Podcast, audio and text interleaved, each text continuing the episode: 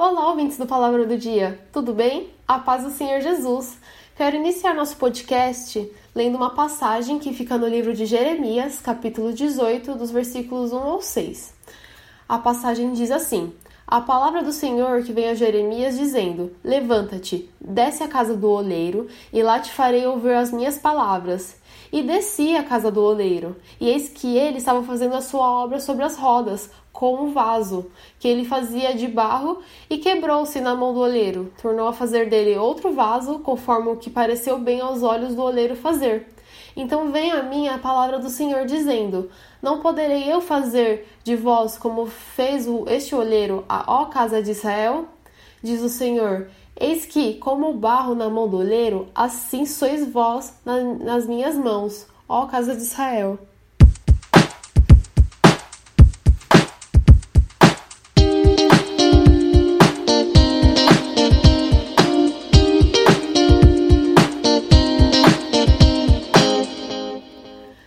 Antes de continuar o nosso podcast, gostaria de te convidar a seguir o Palavra do Dia nas redes sociais. Temos o Instagram como arroba palavradodia.app e também tem, temos o Facebook como Palavra do Dia.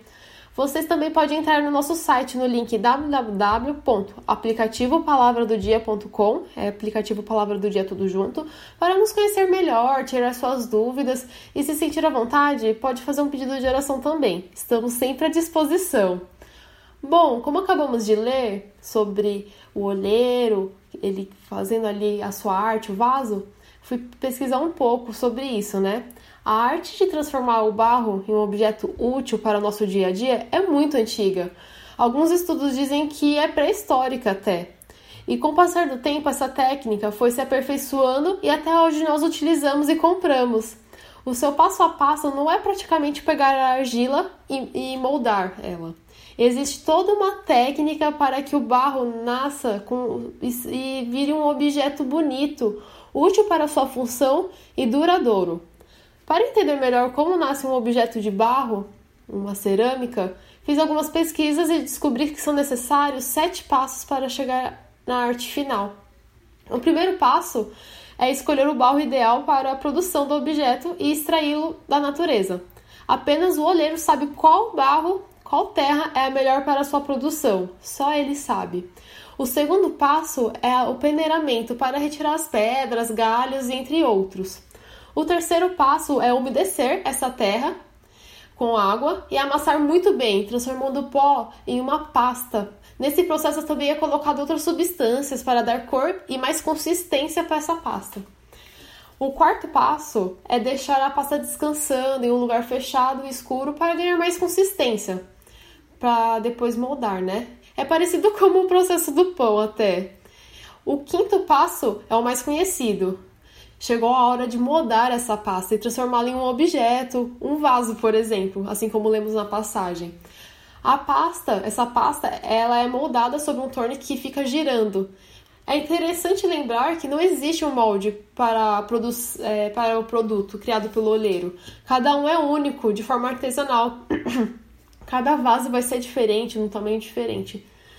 É, e o sexto passo é colocar esse objeto em uma sala de secagem na sombra com vento para esse objeto ficar firme para o sétimo e último passo.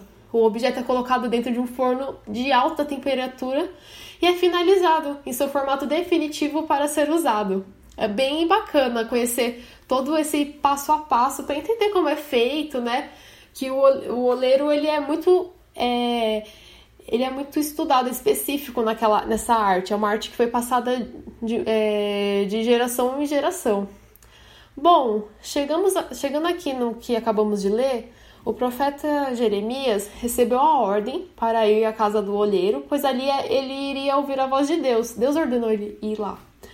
E lá encontrou o olheiro é, na quinta fase que acabamos de ler, de todo o processo, né? Que agora sabemos como é feito. Ele encontrou o olheiro ali moldando um vaso de barro sobre a roda ou torne, e no meio desse processo o vaso se quebrou.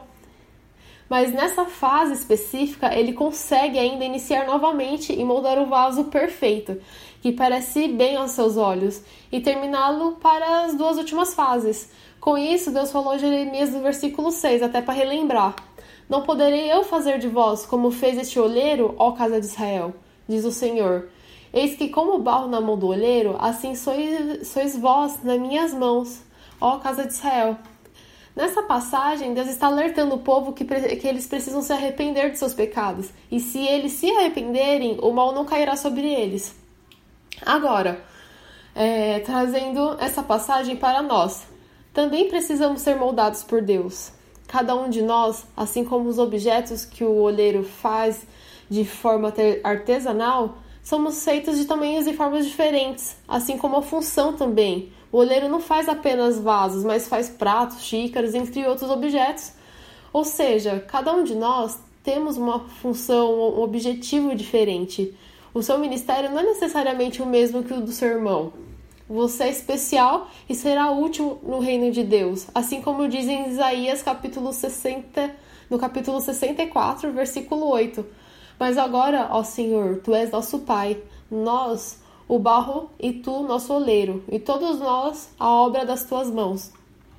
É, quando você aceita Jesus, entrega totalmente sua vida e permite viver os sonhos que Ele preparou para você, viver no caminho que Ele preparou, nós somos como vasos sendo moldados ali na mão dele. Às vezes algumas coisas precisam serem, serem quebradas nesse processo para no final o vaso ser perfeito, parecer bem aos olhos de Deus do olheiro, né? Isso não quer dizer que toda hora seremos moldados. Uma hora esse vaso precisa ir para o forno e cumprir sua verdadeira utilidade, pois até então, nessa fase, ainda não é um vaso, e sim uma pasta de barro. Uma vez que o vaso vai ao forno, ele não pode ser moldado mais. Então precisamos estar sempre atentos e buscando ouvir a voz de Deus para cumprirmos o seu chamado, orando e lendo a palavra. Não podemos deixar o pecado, o pecado entrar em nossas vidas e fazer com que uma parte de nós se quebre e percamos a utilidade. Mas se acontecer, Deus é capaz sim de unir os pedaços. Em 1 João capítulo 1 e versículo do 8, 8 e 9 diz assim: Se dissermos que não temos pecado, enganamos-nos a nós mesmos, e não há verdade em nós.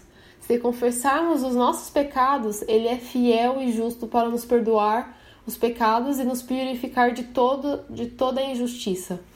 Então fique em paz, entregue sua vida ao Senhor, não tenha vergonha ou medo de confessar seus pecados, pois Ele quer te perdoar e te guiar nos caminhos dele.